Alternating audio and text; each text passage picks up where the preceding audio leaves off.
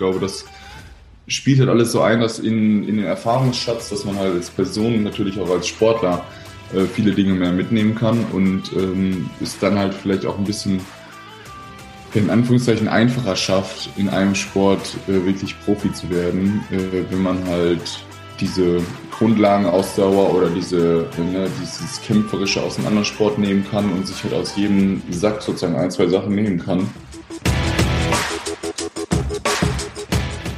Herzlich willkommen zum Mental Performance Podcast, deinem Podcast für Mindset und Mentaltraining. Mein Name ist Patrick Thiele und als Mentaltrainer helfe ich Profisportlern dabei, die bestmöglichen Ergebnisse zu erzielen, ohne dabei an ihren mentalen Blockaden zu scheitern. Getreu dem Motto Making the Best Even Better bekommst du hier im Podcast jede Woche mentale Erfolgsstrategien für deine Top-Performance. Let's go!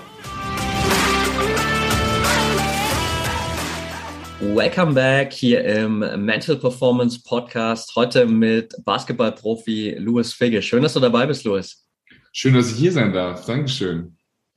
Ja, sehr gerne. Auf jeden Fall hier zum Start mal äh, direkt fettes Shoutout an Max, der uns beide connected hat ähm, und ich ihm direkt angeschrieben habe, gesagt, hey, ich finde das super spannend, was ich da immer so ein bisschen behind the scenes von Louis mitbekomme. Ich würde mich auf jeden Fall super gerne mal mit ihm unterhalten und jetzt sitzen wir hier, also äh, freue ich mich umso mehr auf das Interview. Wir haben, glaube ich, da eine ganze Menge über das wir sprechen können. Und ich würde trotzdem gern erstmal mit meinen drei Standardfragen einsteigen, die ich jedem meiner Interviewgäste am Anfang stelle. Ich nenne es immer dreimal 30. Das heißt, du hast für jede Frage jeweils 30 Sekunden Zeit zu antworten. Und dann würde ich sagen, starten wir. Bist du ready? Ich bin ready. Okay, erste Frage. Was sind gerade drei Dinge, für die du besonders dankbar bist? Meine Familie, mein, dass ich mein Hobby als Beruf ausführen darf und äh, dass ich wirklich in einem Umfeld groß geworden bin, was mich äh, mental, äh, emotional so stabil hat werden lassen und so selbstbewusst hat aufziehen lassen, dass ich echt äh, ja Gefühl, das Gefühl habe irgendwie ja, hört sich mal blöd an, aber äh, irgendwie sehr, sehr stark durch Leben zu gehen und wirklich äh, alles packen zu können und äh, ich so irgendwie mein eigenes Leben gerade kreiere, äh, was wirklich wundervoll ist und dem ich mir halt auch bewusst bin. Mega gut. Okay, Frage Nummer zwei. Was begeistert dich so sehr am Basketball? Am Basketball begeistert mich, dass es eigentlich alle verschiedenen, ähm, ja, wie soll ich das sagen, Koordinat konditionelle Fähigkeiten zusammenbringen. Also es ist natürlich ähm, ja, Technik, Stärke, Teamplay, äh, Taktik, äh, Ballgefühl. Es, es kommt irgendwie alles, Rhythmusgefühl, es kommt alles gefühlt in einem, äh, in einer Sportart zusammen. Und äh, es ist so facettenreich und abwechslungsreich und gleichzeitig ist dann noch ein Team dazu, dass es äh, ja wirklich einzigartig ist und äh, keinesfalls langweilig wird oder eindimensional ist, sondern wirklich alle Körperteile beansprucht und dementsprechend ein sehr vollkommener und Teamsport ist, der auch super schnell und elektrisierend noch ist. Sehr cool. Gehen wir auf jeden Fall gleich noch ein bisschen mehr drauf ein, sicherlich. Äh, vorher die letzte Frage. Was treibt dich persönlich an? Wofür stehst du jeden Morgen auf? Ich glaube, ich stehe wirklich jeden Morgen auf, um weiter oder um irgendwann das oder um nach irgendwas zu streben, was ich bisher gerade noch gar nicht richtig greifen kann. Also ich habe irgendwie so Vorstellungen, immer kurzfristige Ziele vielleicht oder einfach irgendwie äh, irgendeine Richtung, in der ich immer weiterlaufe und ich merke, yo, wenn ich mit so einem coolen Mindset, mit positiver Attitüde halt in diese Richtung laufe, kommen so viele coole Sachen dazu und äh, das Leben macht einfach deutlich, deutlich mehr Spaß, wenn man positiv durch Leben geht und äh, man kriegt auch viel, viel mehr Dinge mit und äh, es passieren auch viel mehr schöne Dinge. Und deshalb laufe ich weiter in die Richtung und gebe Gas in die eine Richtung mit, mit einem Lächeln im Gesicht. Perfekt. Alright, dann sind wir mit den ersten drei Fragen auf jeden Fall durch. Und jetzt hast du natürlich auch ganz entspannt äh, Zeit, so lang zu antworten, äh, wie du magst. Und ich würde äh, auf jeden Fall super gern mal so ein bisschen kurz einsteigen äh, mit deiner, ja, nennen wir es mal Geschichte, so für auch für die Zuhörer, die vielleicht dich noch nicht näher kennen. Nimm uns mal kurz so ein bisschen mit in deinen Background und wie du zum Basketball gekommen bist.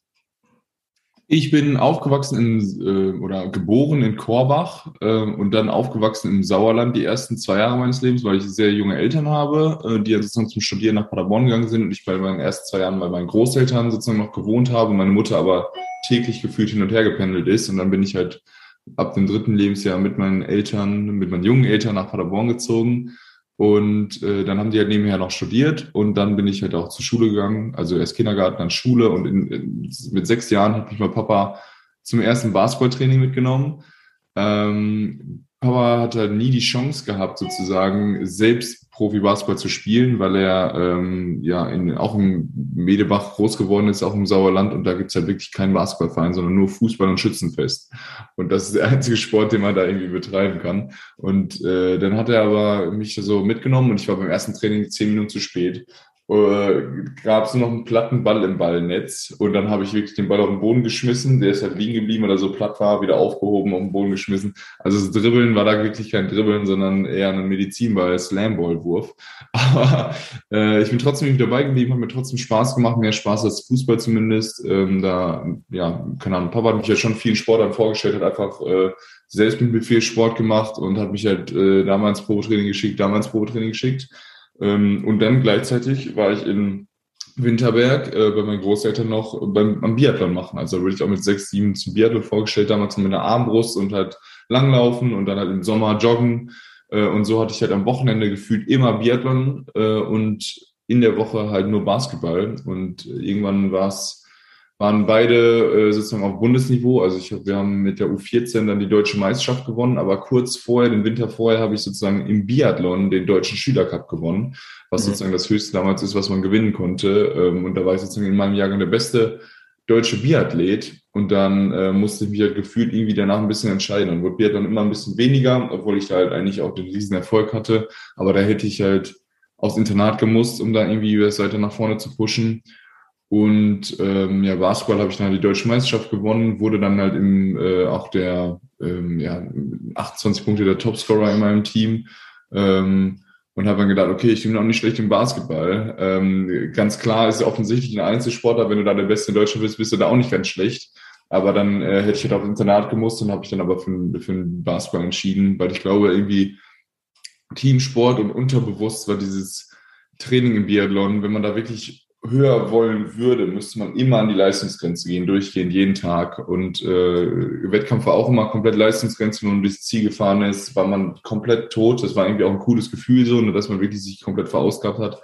Aber das jetzt sozusagen als Sport jeden Tag äh, zu ha haben zu wollen, jeden Tag aus der Komfortzone raus, weil nur da wird man sozusagen besser in einem Konditionssport genauso wie, wie ähnlich wie Max Planer, wo man halt immer jeden Tag bolzen muss, bolzen muss, bolzen muss, um halt ja. irgendwie einen Fortschritt zu sehen. Das äh, war irgendwie dann war irgendwie nicht meins und ich bin sehr glücklich, halt den Basketball genommen zu haben. Und dann habe ich mich halt im Basketball über auch Auswahlmannschaften, also ganz normal regionale Auswahlmannschaft bis zur Nationalmannschaft und halt, halt nebenher im Club selbst auch noch weiterentwickelt, so dass ich da schon relativ früh in der Herrenmannschaft mitgespielt habe und dann halt auch äh, irgendwann in der ersten Herren gespielt habe in Paderborn.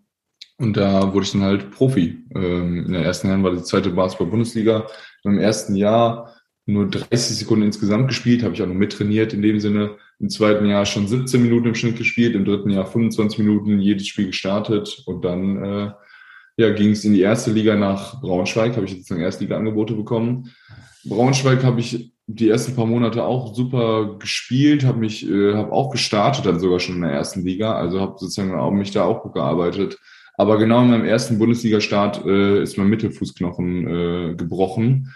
Denn in Braunschweig war es dann so, dass ich nicht nur noch ein Team gespielt habe, wie in Paderborn mit zweiter Liga, sondern habe ich sozusagen erste Liga und das Farmteam in der dritten Liga gleichzeitig gespielt. Das heißt, ich hatte sozusagen Samstagsspiele in der Bundesliga, wo ich halt zehn Minuten, keine Ahnung, was bekommen habe und dann nochmal 30 Minuten am äh, darauffolgenden Tag in der Pro B also in der dritten Liga. Und das hat irgendwie mein Körper auch mit dieser doppelten Trainingsbelastung und so nicht so ganz mitgemacht. Dann Ermüdungsbruch halt bekommen. Und dann noch ein, also dann war ich irgendwie gerade wie ein paar Monate fit, dann noch ein Bruch, äh, aber den linken Fuß, also wieder einfach war eher eine Fraktur. Äh, dann habe ich mich wieder fünf Monate fit gemacht und dann äh, ist genau der gleiche Knochen nur nochmal einen Zentimeter drüber gebrochen. Das heißt, richtig bitter, nochmal fünf, vier, fünf Monate raus gewesen, dann hat eine Schraube, Tarnschraube durchbekommen mit, der, äh, mit einer Operation und dann war ich im letzten Jahr, letzten Saisonjahr eigentlich relativ fit. Da hatten wir mal ein Top-Team, haben Playoffs gespielt und dann habe ich nur in den Playoffs 15 Minuten oder so im Schnitt gespielt, aber davor halt nie so richtig den Durchbruch geschafft in der Bundesliga.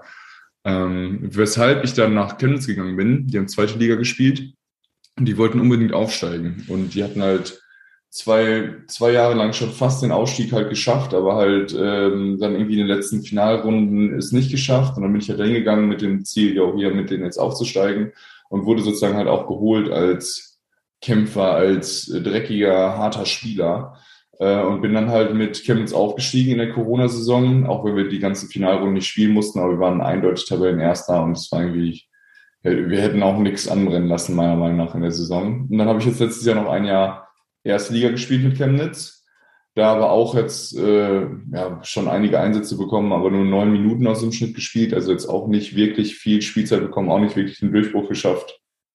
Dementsprechend habe ich mich jetzt wieder entschieden, in die zweite Liga zu gehen, hier nach Leverkusen ähm, und Leverkusen halt so viel Gutes gehört von dem Team, super Teamchemie. Bisher ist es auch so. Also wir sind jetzt gerade in der Vorbereitung und ich habe eine komplett andere Rolle. Ne? Ich bin jetzt hier ähm, ja mit der, also der, der, der Leistungsträger, der hier immer jedes Spiel zeigen muss, was er drauf hat und der den Ball oft in der Hand hat, der viel mehr Vertrauen vom Trainer natürlich genießt, aber der auch viel mehr Verantwortung hat. Und das tut mir gerade richtig gut, dass ich halt mal ähm, ja, wieder eine komplett andere Rolle einnehmen muss, wo ich nicht nur Rollenspieler bin, sondern mal Leistungsträger und hier so wirklich zeigen kann, wo, was ich drauf habe, um dann bestenfalls mit Leverkusen mal aufzusteigen oder ähm, ja, we will see. Auf jeden Fall, ja, bin ich gerade sozusagen hier an dem Punkt und habe mich gerade eingelebt und äh, bin bisher sehr zufrieden hier. Ähm, auch wenn ich jetzt von meiner Freundin, die ich in Chemnitz kennengelernt habe, 500 Kilometer entfernt bin. Aber das kriegen wir jetzt auch schon immer irgendwie arrangiert. Von daher alles top gerade eingelebt, äh, neue Lebenssituation, neue Wohnung, neues alles. Aber das macht es ja auch irgendwie aus im Leistungssport.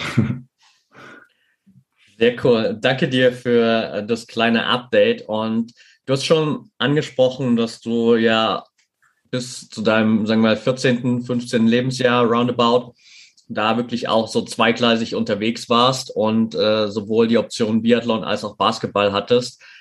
Was würdest du sagen, so mit äh, Blick zurück von heute aus? Wie sehr hat dich das äh, so für dein bisheriges Leben geprägt, dass du so auf diesen beiden Ebenen dich auch gepusht hast, wirklich auf so ein hohes Niveau? Ich glaube, dieser ähm, Kontrast zwischen Leistungssport und Teamsport ist, ähm, ja, den haben erstmal nicht viele, weil viele irgendwie vielleicht zwei Sportarten machen, aber halt nicht so ähm, nicht so verschiedene Sportarten, die halt auch verschiedene, ähm, ja, keine Ahnung, Grundlagen voraussetzen. Also im Biathlon brauchst du natürlich eine Grundlagenausdauer, die den Basketball auch brauchst, aber jetzt nicht so dringend brauchst. Ähm, Im Biathlon brauchst du beim Schießen auch komplette vollen Fokus auf jedes einzelne Ziel nach einer hohen Belastung. Im Basketball hast du äh, ja vielleicht auch dieses Ziel, aber es ist irgendwie nicht ganz so klar. Im Biathlon ist da richtig schwarz und weiß und Konditionen. Im Basketball ist alles spielerisch und Team. Und äh, deshalb ist es ähm, ultra wichtig, glaube ich, für meine Entwicklung gewesen, verschiedene Sportarten zu machen und sowieso als sportlicher, sportliches Kind aufzuwachsen, halt viel Bewegung zu haben immer. Ähm, und diese beiden Dinge hochzuschrauben, hat man irgendwie gemerkt, dass es halt auch verschiedene Aspekte gibt, ne, die halt äh, jede Sportart ausmachen. Also es gibt dann halt im Biathlon mein Opa hat mir dann die Skier gewachst und der hat halt da auch wie eine Wissenschaft dahinter, ähm, die, ne, welcher Ski läuft schneller und ausprobiert und bla bla bla. Und da war es richtig so auch noch Technik hinter und so richtig Feingefühl, jo, wie kriegen wir den da bestmögliche Position? Oder dann gibt's halt, muss man das Gewehr einschießen und gucken, okay, hey, wie, wie trifft man am besten, dass man ein gleiches Trefferbild hat und ähm, das sind so komplett andere Sachen. Im Basketball sagt ja kein Trainer so, okay, wirf jetzt mal fünf Würfe und guck ganz genau, wie du gerade wirfst, ob du irgendwie streust oder was auch immer, weil das ist sozusagen eine komplett andere Ansätze und ich glaube, das hat mir halt einfach ähm, ja einen viel, viel allumfassenden Blick auf, äh, auf Sport gegeben. Jetzt natürlich unterbewusst und ich habe jetzt am Anfang noch nie bewusst äh, wahrgenommen und jetzt auch gerade erst, als du mich gefragt hast, ehrlich gesagt, zum ersten Mal darüber Gedanken gemacht, aber ich glaube, das spielt halt alles so ein, dass in, in den Erfahrungsschatz, dass man halt als Person, natürlich auch als Sportler äh, viele Dinge mehr mitnehmen kann und ähm, ist dann halt vielleicht auch ein bisschen in Anführungszeichen einfacher schafft, in einem Sport äh, wirklich Profi zu werden, äh, wenn man halt diese Grundlagenausdauer oder diese, äh, ne, dieses Kämpferische aus einem anderen Sport nehmen kann und sich halt aus jedem Sack sozusagen ein, zwei Sachen nehmen kann und sich daraus halt einen, ähm, ja, einen Spieler zum Beispiel formen könnte in, mit seiner eigenen Personalien. Ja. Ja, und wahrscheinlich äh, hast du halt dadurch auch so ein bisschen einfach die Möglichkeit, äh, dadurch zu profitieren, so dass es dir vielleicht auch leichter fällt als anderen, zumindest so aus meiner Perspektive heraus, mhm. ähm, dich trotzdem so als Einzelperson in dem Team auch weiterzuentwickeln, weil du halt durch den Biathlon auch so diesen Einzelsport mitbekommen hast und weißt, was es auch braucht, quasi, um wirklich so komplett allein zu trainieren und sich weiterzuentwickeln, weil klar, am Ende steht ja im Basketball als, als Team auf dem Feld, aber es ist halt trotzdem ein Team aus mehreren Einzelsportlern und ja. wenn du dich halt selbst da nicht auch mal pushen kannst, so in deinen eigenen Trainingseinheiten, ist es, glaube ich, nochmal deutlich schwerer. Und wenn du die Erfahrung aus dem Einzelsport hast, dann ist das, glaube ich, definitiv ein Vorteil wahrscheinlich. Klar, keine Frage. Also ähm, es war immer schon irgendwie so, dass die besten Spieler aus dem Team dann nach dem Training immer noch am längsten in der Halle waren und dann gefragt worden ist, ja, warum ist es so? Ja, genau deshalb, aus dem Grund. Ne? Und da war ich halt auch mal mit vorne mit dabei, dass ich nach dem Training immer noch meine Extrawürfe genommen habe ähm, und ich mich da halt mit den beiden anderen, drei, vier anderen Leistungsträgern sozusagen zusammengetan habe und wir da halt weiter Gas gegeben haben, mehr trainiert haben als die anderen. Ähm, und das auch kein Problem für mich dargestellt hat, weil ich schon in jungen Jahren gemerkt habe, so, ja, da wurde ich von einem Basketballspiel zum Biathlon-Wettkampf gefahren. Nachdem ich 30 Minuten gespielt habe, habe ich dann nochmal einen Biathlon-Wettkampf gemacht, ohne Probleme. Also sind auch so Sachen so, okay, die Sport, äh, Sport psychologisch oder Sport, wie nennt man das? Äh, wissenschaftlich macht das wahrscheinlich wenig Sinn, ein Spiel und Wettkampf miteinander zu machen. Aber als Kind, keine Ahnung, wenn man 11, 12, 13 ist, dann, dann schickt man das noch weg, ne? dann kriegt man das noch hin. Ähm, ja, und, und klar, ne, der Ehrgeiz ist natürlich äh, im Basketball dann genauso hoch gewesen, weil im Biathlon hattest du nur dich und da brauchtest du den höchstmöglichen Ehrgeiz und dann nimmst du den halt mit ins, ins Basketball und mit in den Teamsport. Ähm, auch wenn man, wenn ich manchmal denke, so dass der Teamsport fast also klar, in einigen Teams ist es dann manchmal so, dass, der, dass die Egos fast größer in einem Team sind als jetzt die Egos in einem Einzelsport. Ne? Weil gefühlt sehnt sich jeder Einzelsportler nach einem Team um sich rum. Die Leute, die halt die Skier wachsen, die Trainer und so weiter, das ist gefühlt auch, eine, auch ein Team. Ne? Natürlich bist du dann im Endeffekt der, der äh, alleinige Entscheider deines Glücks oder ne, deines Erfolgs. Aber ähm, so gibt's halt auch irgendwie immer ja, eine Überschneidung im Teamsport, im Einzelsport oder Einzel, äh, Teamsport halt Einzelsport. Also ne, im Basketball gibt's auch super viele Egos. Äh, andererseits gibt's im, äh, im Einzelsport auch super viele Teamplayer. Ne? Ja, ist auch mal witzig eigentlich zu, zu, zu sehen. Also ja. Ja, definitiv. Also ich glaube, ähm, ist halt dann auch immer so ein Punkt, dass du natürlich als äh, Einzelsportler, klar, du willst natürlich gern so ein Team an Supportern um dich drumherum haben, aber wenn es dann wirklich äh, in den Wettkampf geht, dann bist du natürlich immer die Person, die im Fokus ist, automatisch so. Das heißt, du musst nicht so durch dein eigenes Ego dich irgendwie nochmal in den Vordergrund stellen, damit du jetzt irgendwie da äh, von anderen auch wahrgenommen wirst. Und im Team ist es natürlich so, dann hast du halt die anderen Leute um dich herum. Und wenn du da nicht irgendwie sozusagen auf einer gewissen Ebene dich ein bisschen hervorheben kannst, dann ist die Tendenz vielleicht größer, da ein bisschen unterzugehen, einfach in diesem Team. So, was halt beim Einzelsport generell nicht möglich ist, weil du bist einfach im Fokus natürlich so, ja. Genau, hundertprozentig. Ja, ja, so sieht es aus. Jetzt hast du gerade schon angesprochen, dass du auf jeden Fall auch so ein bisschen diese, sag ich mal, Attitude für dich hattest da oder hast immer noch äh, nach dem Training einfach auch noch länger zu bleiben. Und man kennt ja, wenn man sich so ein bisschen quasi auch mit paar Basketball-Biografien beschäftigt, auch so diesen ganzen Stories von, äh, von Kobe oder MJ, so morgens um drei in der Halle und dann erstmal noch irgendwie tausende Körbe werfen, bevor die anderen in die, in die Trainingshalle kommen. Hast du dich im Laufe deiner Karriere mal äh, an so einem, sag ich mal, hohen Standard orientiert? Ähm, ja, klar. Also man hört immer die ganzen Stories und denkt so, yo, what the fuck? Und dann habe ich mir auch manchmal überlegt, so, yo, äh, dann, dann kriege ich mal ein extra Training rein.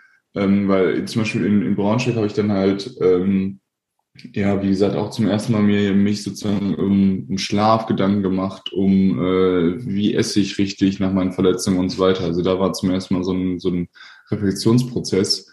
Ähm, aber dann merkt man wieder so, wow, ey, das ist, also, das ist so viel. Also klar, ich, ich mache dann sozusagen, komme eine halbe Stunde eher und gehe dann eine halbe Stunde später. Und dann denkst du schon so, wow, ich habe das extra gemacht und das merkst du auch am nächsten Tag. Aber wenn du dann echt mhm. noch nachts um drei da äh, keine Ahnung was machst und äh, die haben halt einfach einen andere, eine anderen Grind oder eine andere, weiß ich auch nicht. Kobe hatte dann auch irgendwann Achillessehnenriss. Ähm, und man denkt so, ja, okay, ich, man weiß wahrscheinlich woher, aber mhm. ähm, das ist natürlich nochmal ein komplett, komplett anderes Level, die Top 2, 3 Worker da in dem, in dem, in dem, im, im Sport Basketball. Ob das jetzt alles so smart war, das was auch immer, oder ob man nicht auch einfach mal statt dieser ganzen Quantität auch einfach mal halb so viel oder für mehr Quality reinkriegen kann, weiß ich nicht. Aber ich glaube, dass Kobe auch dann noch Quality gemacht hat. Ne? Also das ist halt so nochmal ein komplett anderes Level. Äh, das kann man als Motivation nehmen, aber wenn man versucht, es selbst umzusetzen, merkt man relativ schnell so, ey, ich bin ich bin nicht Kobe Bryant. Also jetzt auch vielleicht, klar, äh, wenn man jetzt irgendwie langsam aber sicher sich da reintastet und irgendwann ist der Körper natürlich auch da adaptiv.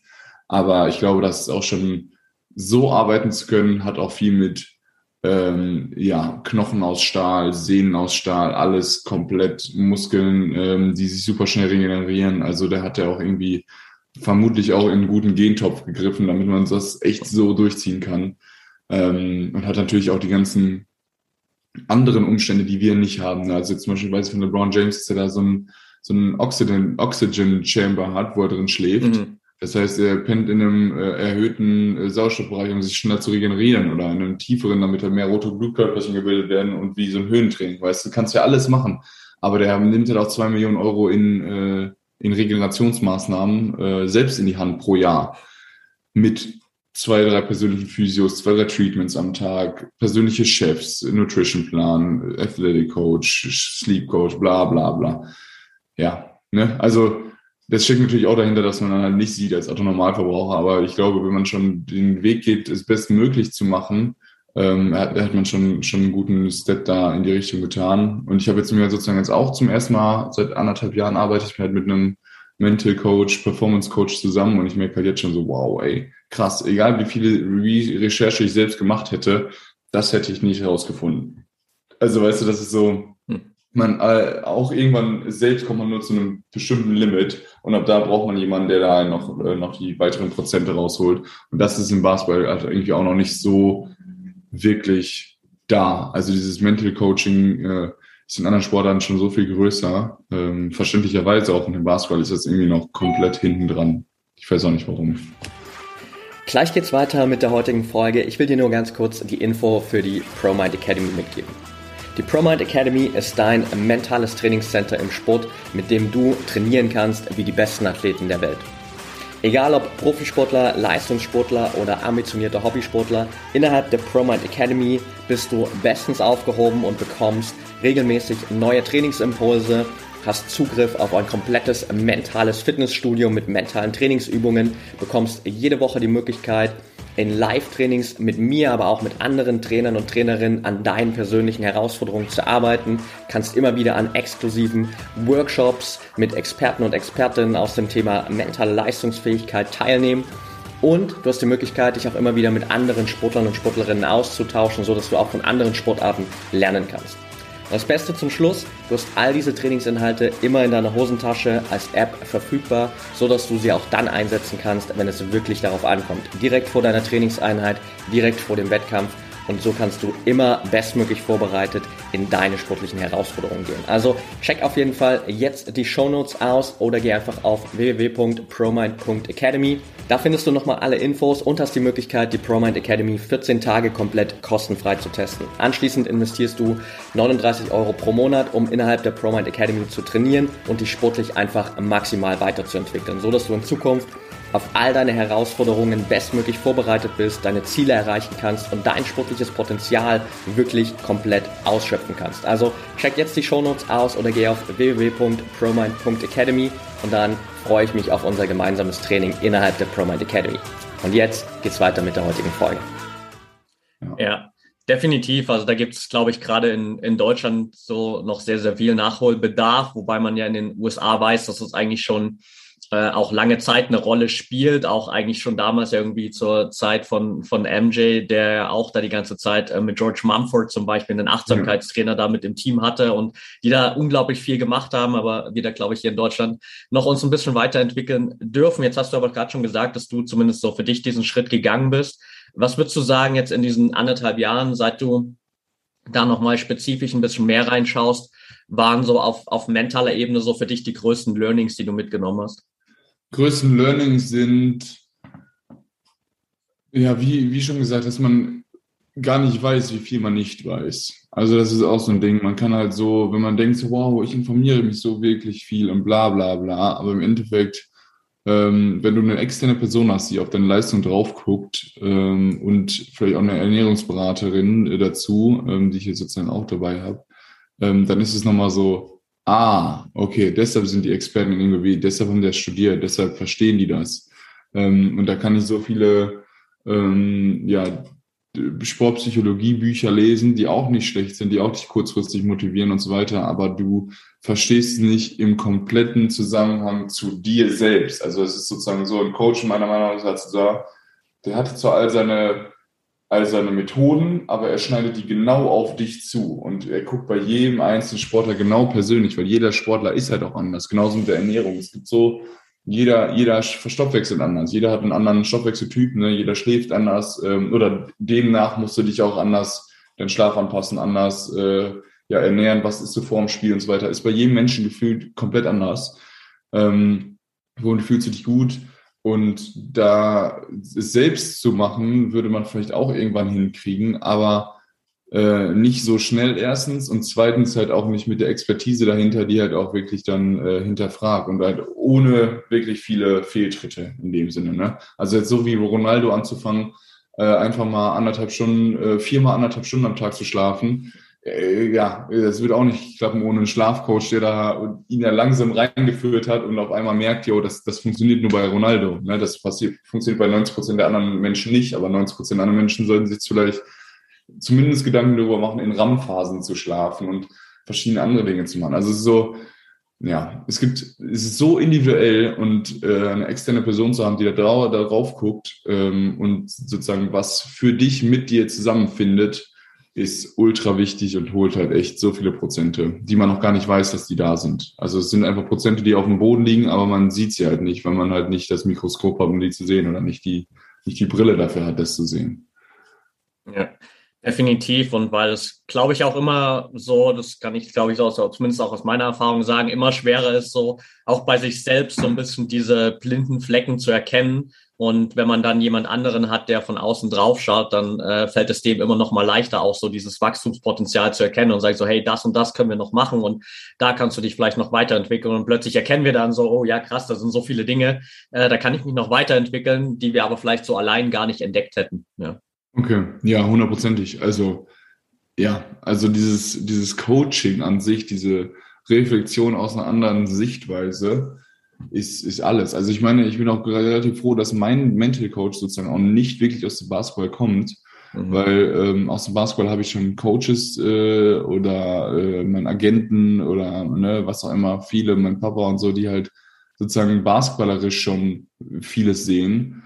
Deshalb brauche ich eigentlich nicht auch noch einen Mental Coach, der da auch noch alles sieht. Der muss halt ein grobes Verständnis haben, aber der braucht jetzt nicht wirklich das Basketballspiel. Äh, der muss jetzt nicht der beste Trainer der Welt sein, sondern ich bin eigentlich froh, dass der da sozusagen andere Ansichten dazu äh, gibt oder halt eine andere, einfach nochmal andere Lösungswege anzeigt und sagt so, ja, warum hast du nicht mehr so probiert? Weil das im kompletten Basketball noch nicht, noch nicht existiert. Und auf einmal probierst du so und denkst so, oh shit, krass, das kann ich echt anwenden. Und da bin ich halt eigentlich eher froh, dass sozusagen auch Leute oder dass mein Mental Coach dann nicht eigentlich aus dem Basketball kommt und dann nochmal einen anderen Blickwinkel hat. Ähm, und ich sozusagen auch durch ihn überhaupt offener für die komplette andere Kritik oder die, das komplette andere Feedback auch werde, weil man auf einmal merkt so, oh, okay, an jedem, egal was dir wer sagt, überall ist irgendwas dran, man kann trotzdem irgendwie daraus lernen. Ne? Und das ist halt auch irgendwie so ein Ding. Ähm, wenn man irgendwann, ja, im Endeffekt ist ja auch Geld in die Hand nimmt, um sozusagen gecoacht zu werden, merkst du auf einmal so, oh, okay, hier, alles, jedes Feedback ist eigentlich so, so wertvoll und man bezahlt eigentlich für Feedback. Und wenn man kriegt so viel Feedback auch im Alltag für umsonst, was man aber nicht annimmt, weil man halt irgendwie sein Ego im Weg hat oder so, wo man auch denkt so, yo, what the fuck? Also es ist so ein, so ein Ding, was mir in vielerlei Hinsicht wirklich weiterbringt und ähm, ja, dieser externe Sicht auf die Dinge äh, und auch Dinge einfach mal anders machen, ähm, hilft extrem, ja. ja. Gibt es so eine, sag ich mal, mentale Routine, die du vielleicht im Laufe des Coachings für dich aufgebaut hast, die dir irgendwie extrem weiterhilft, die du teilen kannst mit den Zuhörern? Ähm, eine mentale Routine. Ich, ja, ich habe mir sozusagen, es gibt so, äh, ich, ist wahrscheinlich, ist, Atmung ist jetzt nicht wirklich eine mentale Routine, aber trotzdem merkt man manchmal in sich hier selbst hier reinzuhorchen und zu merken, so, ah, okay, heute bin ich ein bisschen drüber, dann atme ich mich ein bisschen runter, also langsam Atemstößen oder ich bin so, yo, heute bin ich richtig schlapp und so, dann atme ich mich halt hoch, um halt sozusagen aufs Game-Level zu kommen, dass ich sozusagen mich selbst regulieren kann und nicht zu hoch, aber auch nicht zu tief bin. Ähm, und dann ist halt so ein paar Dinge, okay, ähm, ja, sich ein paar Dinge vorm Spiel bewusst werden, um halt wirklich scharf zu werden, so ein Laserfokus. habe ich halt ein paar Methoden, wie, wie ich sozusagen so einen Laserfokus schaffen kann. Ähm, und wie ich mich halt auch einfach in den Modus kriege, so, yo, jetzt geht's los. Wo ich, wo ich jetzt schon merke, yo, ich äh, ball meine Fäuste gefühlt, weil ich einfach jetzt auch gerade nur daran denke.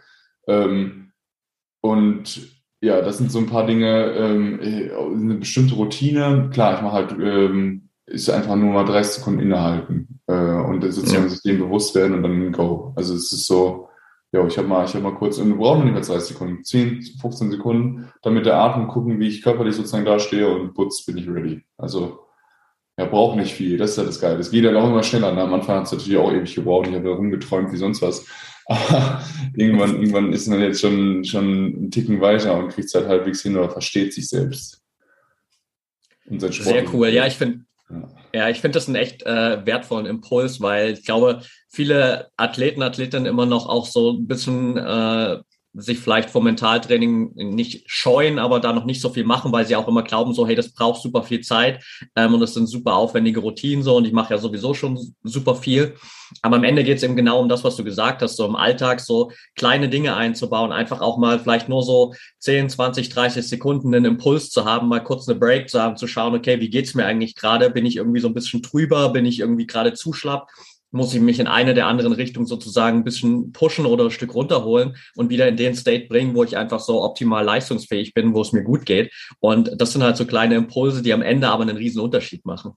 Hundertprozentig. Und ich glaube, man, diese, dieser Flow-Bereich ist eigentlich für jeden Sportler halt so das Endgoal, ne?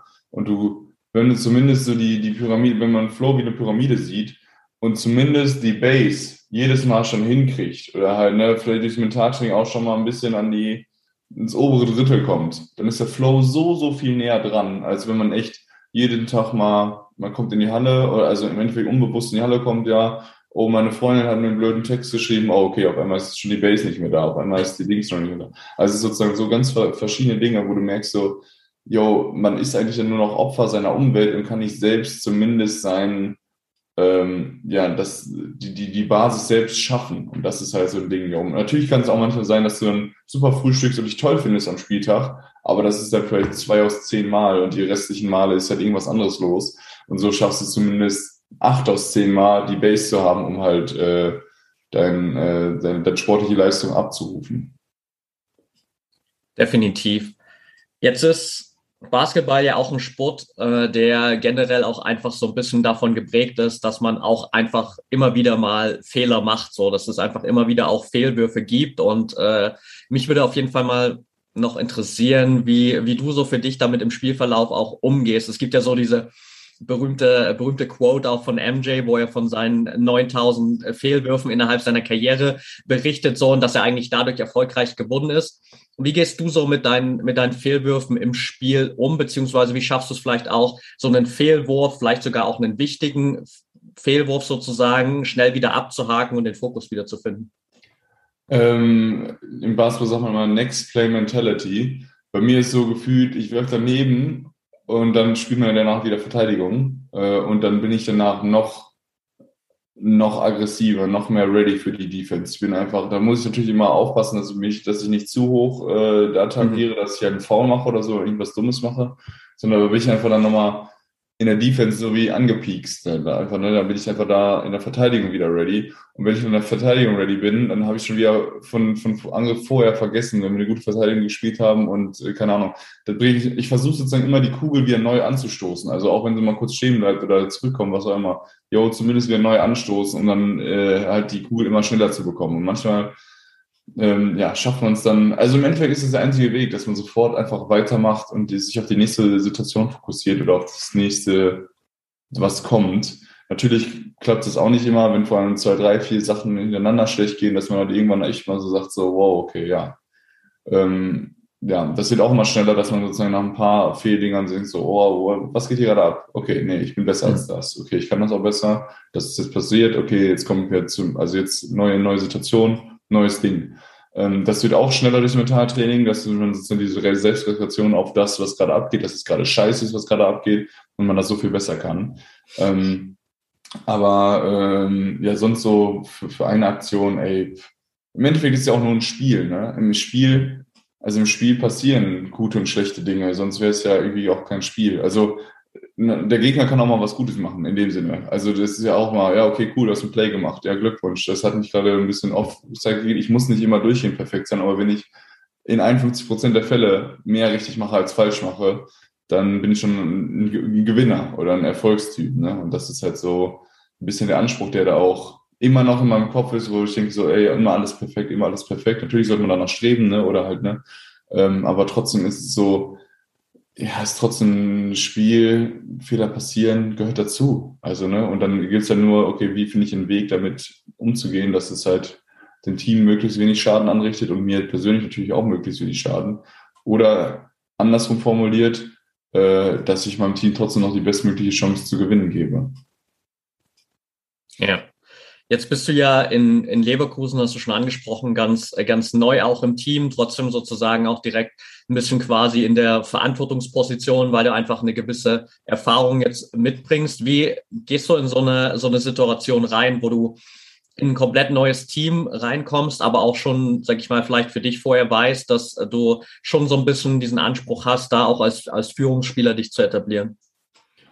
Äh, mit einem riesen Grinsen. Nee, erstmal, also ich bin mit allen Spielern super jetzt schon sehr, sehr cool. Also man darf natürlich immer auf keinen Fall irgendwie abgehoben oder was auch immer kommen, sondern muss trotzdem noch der Mensch sein und dann halt nur auf dem Spielfeld halt durch seine Taten und durch halt auch durch seine Worte zeigen, so, ah, okay, ja, ähm, der, der versteht vielleicht das einen Ticken mehr und ich kann was von dem lernen und trotzdem muss ich versuchen, den äh, meinen Mitspielern das dann sozusagen gut beizubringen in dem Sinne und natürlich immer mit als Vorbild liegen, also immer als Vorbild führen, immer der, äh, ja, intensiv zu sein, immer der ähm, ja, best, beste Spieler auf dem Feld gefühlt sein, offensiv wie auch defensiv, oder halt auch der beste Teammate sein. Das heißt halt auch immer, ähm, ja, auch der Vocal Leader halt einfach so zu sein. Und das, das äh, ist ja nicht, also war ist jetzt schon ein bisschen neu für mich, ähm, dass ich sozusagen auch darf, ne, dass ich halt auch immer sagen kann, so, ja, hier, das und das und das ähm, kann besser laufen und da und da könntest du das besser machen und die äh,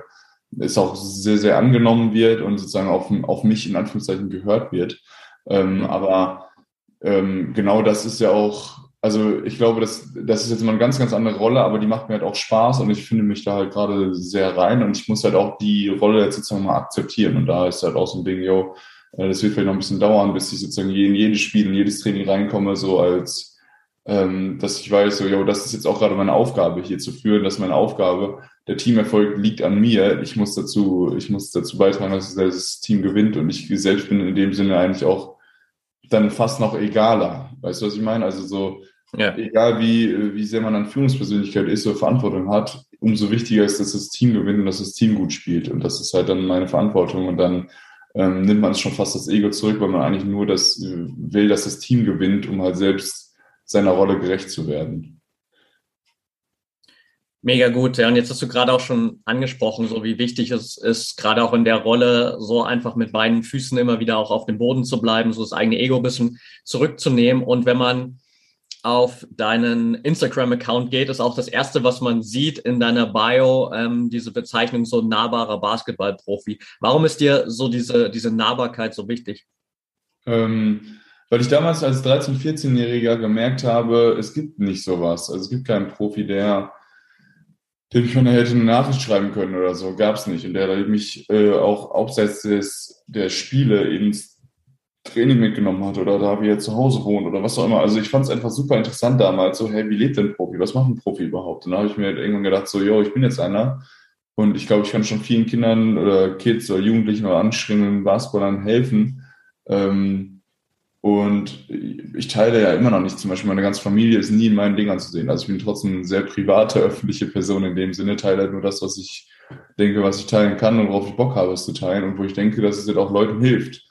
Und so äh, habe ich halt auch von Anfang an den Anspruch, ähm, dass ich halt auf jede Instagram-Nachricht antworte. Dauert jetzt bei mir manchmal zwei, drei Wochen, weil ich, weil die DMs ein bisschen voll sind, aber ähm, trotzdem habe ich dann auch den Anspruch und will das halt auch immer noch weiterführen. Und deshalb ähm, ja, bin ich halt für Fans oder für junge Basketballer schon ein bisschen nahbarer und halt eher, ähm, ja, bin jetzt auch auf TikTok und so, habt ihr 83.000 Follower und das ist natürlich nochmal, nochmal ein anderes Medium, ne, wo die echt denken so, yo, ey, cool, ich kenne den, ne? Also das ist sozusagen, die kennen mich natürlich deutlich besser, als ich sie kenne, aber es ist trotzdem so eine, so eine Nähe da, die bei vielen anderen Profisportlern, die im Anführungszeichen nur diese Zirkuslöwen in der, im, im Zirkus, in der Manege sind, ähm, ja, nochmal noch ein bisschen andere Nähe ist. Und das habe ich ja damals mit Patrick Stieler, weiß ich gar nicht, ob du den kennst. Äh, mhm. Ja, kenne ich. Von Max Planer, ja genau. Ähm, mit, mit den Voss-Jungs, als ich meinen ersten Vlog gemacht habe. Da kam irgendwie auf, die, auf den Namen und ich dachte so, ja, das passt irgendwie. Und seitdem hat sich ja noch keiner beschwert, dass es nicht passen würde. Sehr cool. Jetzt erfordert so all das äh, natürlich auch irgendwie ein gewisses so Selbst- und Zeitmanagement, ähm, auf den ganzen Plattformen da zu sein, die Amps zu beantworten. Du hast jetzt auch noch dein eigenes äh, Startup gegründet, kommen wir sicherlich gleich noch mal ein bisschen mehr dazu. Wie schaffst du es, dich mit all diesen Aufgaben plus natürlich dem, sage ich mal, Hauptjob Basketballprofi zu sein, zu organisieren? Ja, im Endeffekt ist es relativ simpel. Also man muss, ähm, ja, Zeitmanagement heißt, man darf nicht um 10 Uhr aufstehen und um 11 Uhr Training ist, sondern man muss halt auch mal um 8 Uhr aufstehen. Das heißt, man sollte auch nicht bis 2 Uhr nachts, 3 Uhr nachts zocken oder Netflix gucken, sondern halt auch einfach mal schon um 12 ins Bett gehen, um halt zumindest meine siebeneinhalb Stunden Schlaf mal reinzukriegen. Also ich achte schon darauf, dass ich meine siebeneinhalb Stunden Schlaf habe, vorher eine halbe Stunde ohne Handy bin, dass ich halt auch wirklich mein Melatoninspiegel hochkriege und dann nicht äh, gesünder schlafe. Morgens halt ähm, bestenfalls erst aufstehen, dann noch ein paar Übungen zu machen und dann erst äh, aufs Handy gucken. Ähm, klappt natürlich auch nicht immer, aber ja, man, man, ich bilde trotzdem sozusagen mein ganzes Leben um den Profisport und um meine sportliche Leistungsfähigkeit. Das heißt, Training ist natürlich immer eh gesetzt und vorher, nachher mit Füße und so weiter. Das ist eh immer gesetzt, das kann auch nicht verschoben werden. Ähm, genauso wie der Schlaf und ähm, ja, sozusagen die, die Regeneration, die dazugehört, um meine bestmögliche Leistung auf dem Feld zu geben. Und genauso meine Sessions mit meinem Mental Coach, die äh, haben sozusagen auch Priorität und die äh, so, sollte nicht verschoben werden. Oder das ist, ne, das ist sozusagen das, das Gerüst, was steht. Und dazwischen, also heute haben wir zum Beispiel um ein Uhr Mittagstraining. Ähm, ich könnte mir jetzt echt nicht, also dazwischen habe ich jetzt sogar heute Morgen den kompletten Morgen frei. Und ob ich jetzt den kompletten Morgen Basketball irgendwie gucke oder äh, irgendwas zocke schlimmstenfalls oder halt einfach echt für mein, für mein Startup-Hustle jetzt hier einen coolen Podcast aufnehme und noch ein bisschen Mehrwert in die Welt setze, ähm, ja, da, da entstelle ich mich jedes Mal für den Mehrwert gefühlt und für das hat auch nochmal eine andere Facette im Kopf, ne? auch noch viele Sachen zum Lernen für den Kopf außerhalb des Sports halt. Ne?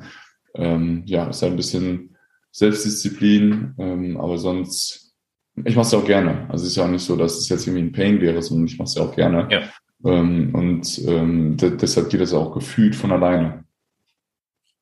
Hast du für dich manchmal so in diesem ganzen Prozess dennoch so ein bisschen das Gefühl, so diesen, diesen Druck zu haben, von außen so allem gerecht werden zu müssen, weil du natürlich einfach auch viele Sachen gestartet hast, die man dann vielleicht auch nicht wieder direkt auf Eis legen will, sei es jetzt Instagram, YouTube, TikTok, das Startup, wo natürlich einfach so ein bisschen auch der Druck da ist, dann trotzdem auch dem gerecht zu werden.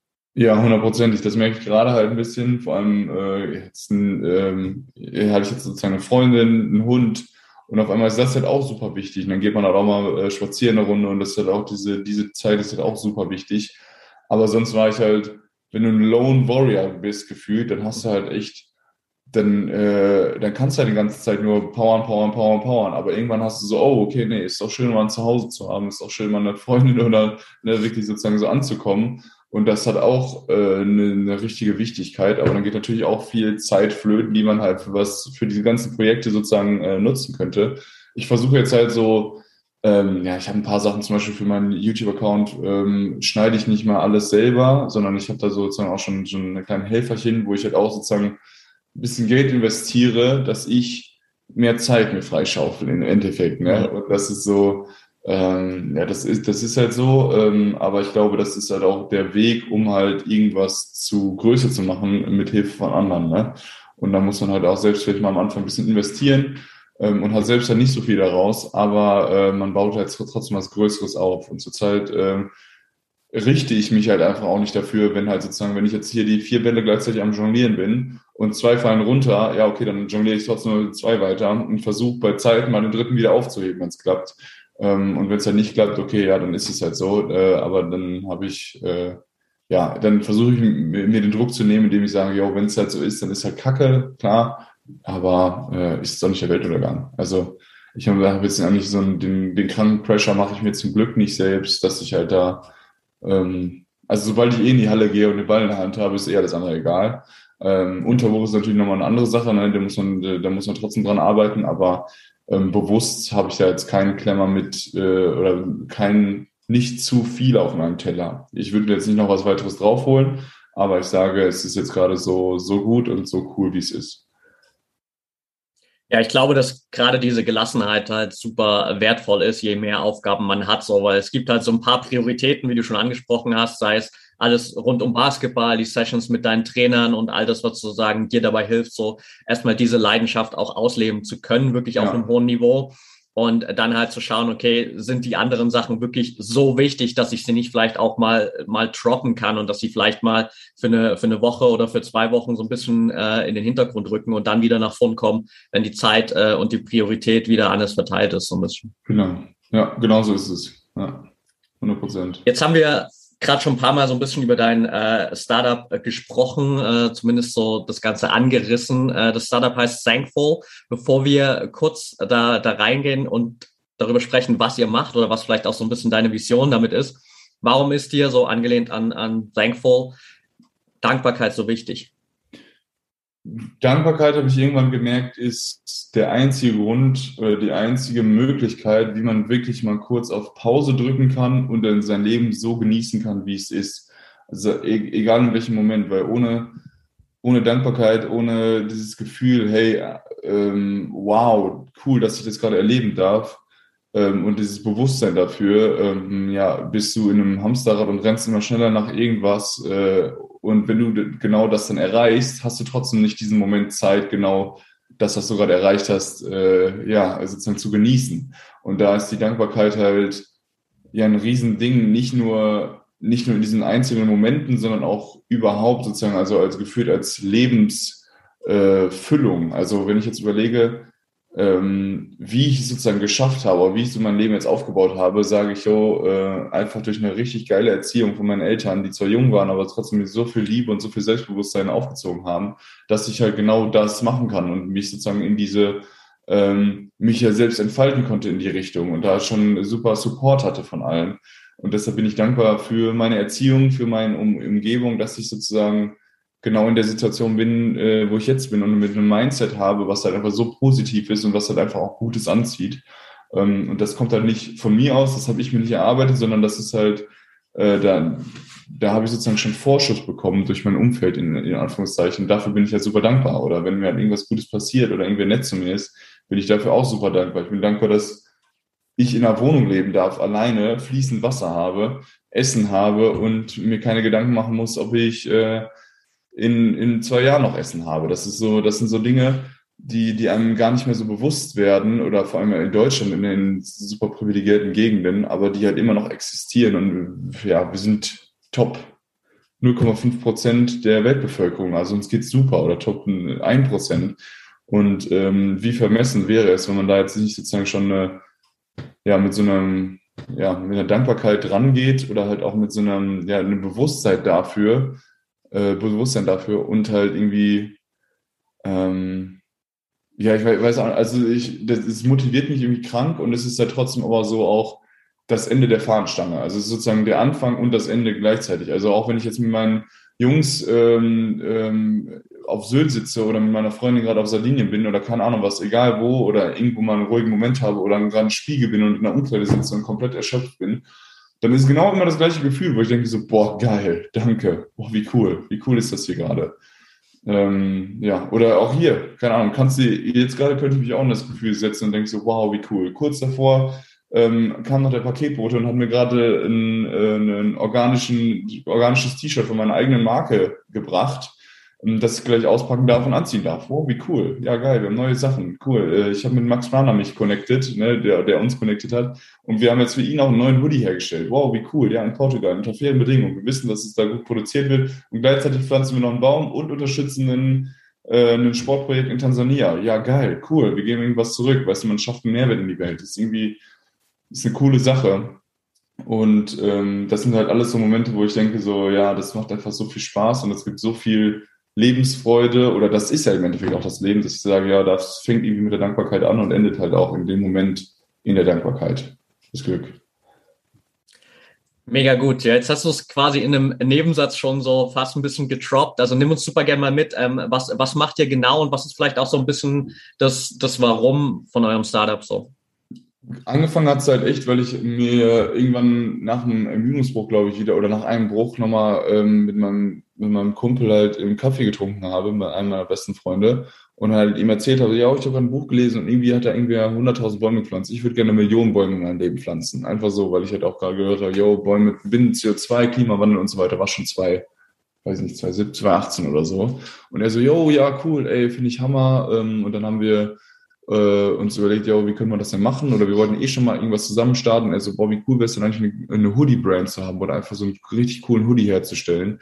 Ja, hätte ich auch richtig Bock drauf. Ja, lass uns doch mit dem Hoodie dann die Bäume pflanzen, wenn wir die verkaufen. Ja, geile Idee.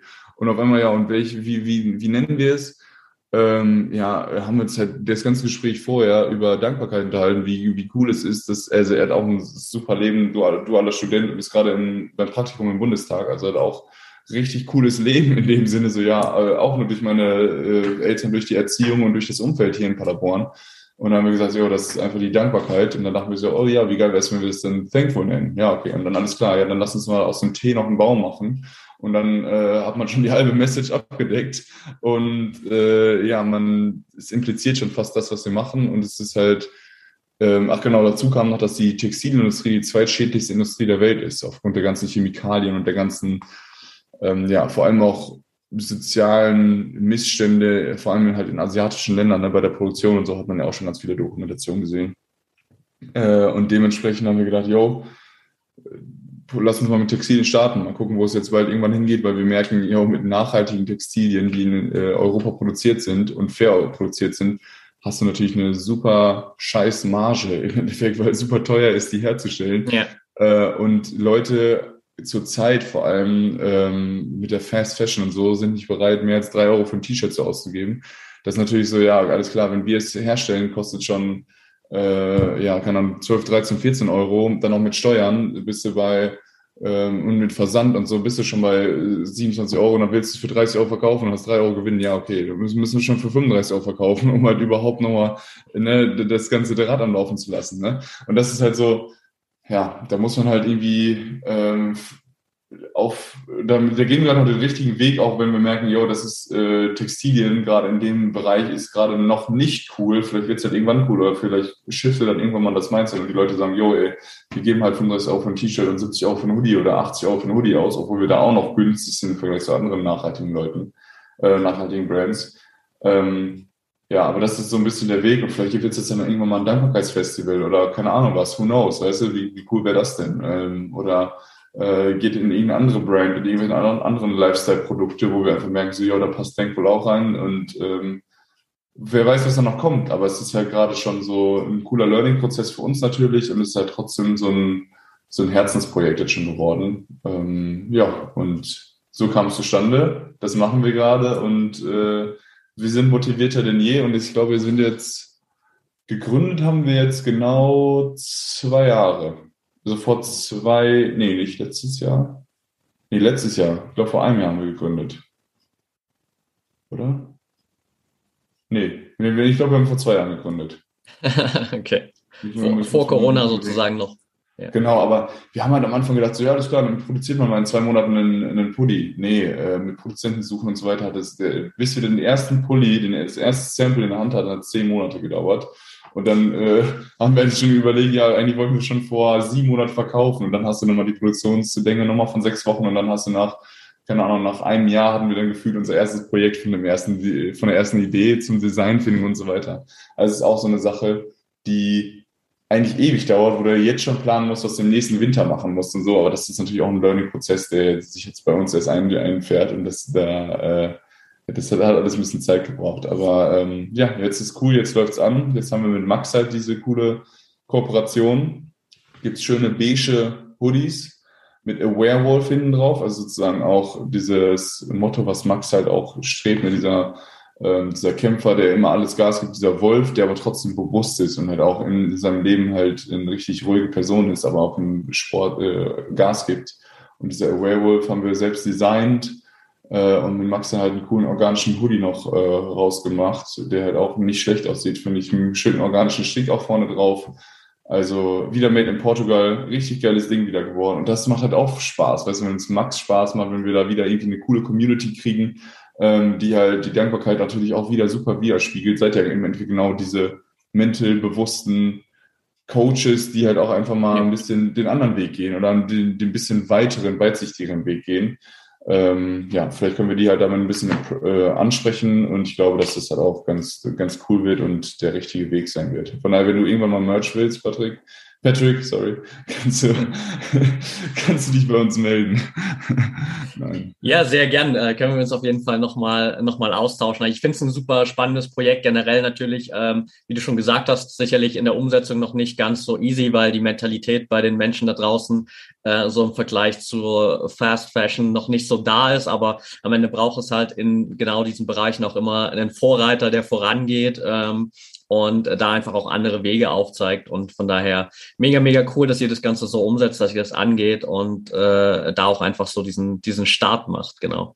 Ja, und ich habe jetzt noch eine abschließende Frage an dich auf jeden Fall, die ich auch immer äh, hier zum Abschluss all meinen Gästen stelle. Und zwar geht es natürlich am Ende im Sport, vielleicht auch zum gewissen Maße natürlich auch immer im Business wieder um Erfolg. Und dennoch äh, hat Erfolg ja für jeden auch eine gewisse andere Bedeutung. Deshalb meine Frage an dich, was äh, bedeutet Erfolg für dich los?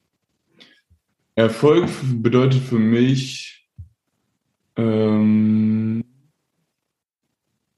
also irgendwie kommt mir gerade halt das Glück, einfach ne, glücklich zu sein, wirklich tief glücklich zu sein, unabhängig von anderen, unabhängig von deiner Umgebung dass du das Glück in dir selbst findest und dass du ähm, auch Glück mit anderen teilen kannst. Ob mit Familie, Freunden, was auch immer, dass ihr irgendwann euch auch, genau wenn ihr in diesem glücklichen Moment seid, euch dem bewusst werdet und äh, diesen Moment wirklich auch verbunden teilt und bewusst miteinander teilt.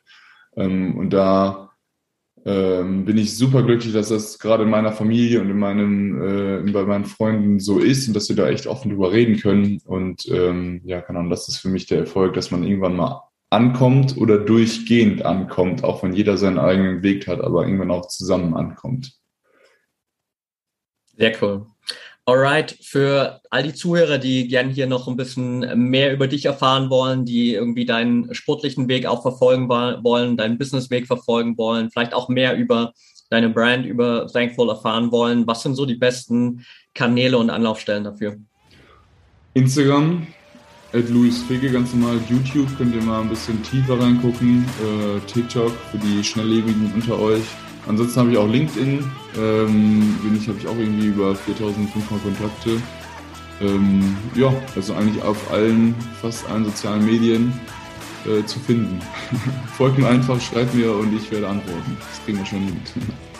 Alright, perfekt. Dann äh, packe ich das auf jeden Fall mit in die Show Notes und dann äh, bedanke ich mich auf jeden Fall für deine Zeit, Louis. Hat super viel Spaß gemacht. Danke natürlich auch für deine Offenheit, weil ich glaube, genau diese Nahbarkeit, über die wir gesprochen haben, die braucht es einfach auch so ein bisschen gerade für die Next Generation, so einfach auch diese Ansprechpartner zu haben, einfach mal auch so zu wissen, was braucht es denn eigentlich wirklich, um Profi zu werden? Wie ist es eigentlich so, Profi zu werden? Was gibt es da für Challenges? Was kann ich da vielleicht in jungen Jahren schon für Tipps mitnehmen. Und ich glaube, da haben wir hier auf jeden Fall auch schon so ein paar Sachen mit reingepackt, äh, dank deiner Antworten. Ähm, und äh, danke dir auf jeden Fall auch, dass du das Ganze so vorlebst und da einfach auch versuchst, so viel wie möglich weiterzugeben. Danke, Patrick. Danke auch für den coolen Podcast hier. Den werde ich jetzt öfters mal reinhören, auf jeden Fall. Ich finde das immer so interessant, dass ich, dass ich selbst halt immer nur so Comedy-Podcasts höre, obwohl ich denke so, ey, eigentlich kann man auch so vielen kleineren, äh, sinnvollen Podcasts mit auch genauso äh, inspirierenden Biografien sozusagen halt ne, finden. Von daher auch cool, was du machst. Äh, und wir werden auf jeden Fall weiter in Kontakt bleiben. Definitiv. Danke dir und mach's gut. Tschüssi.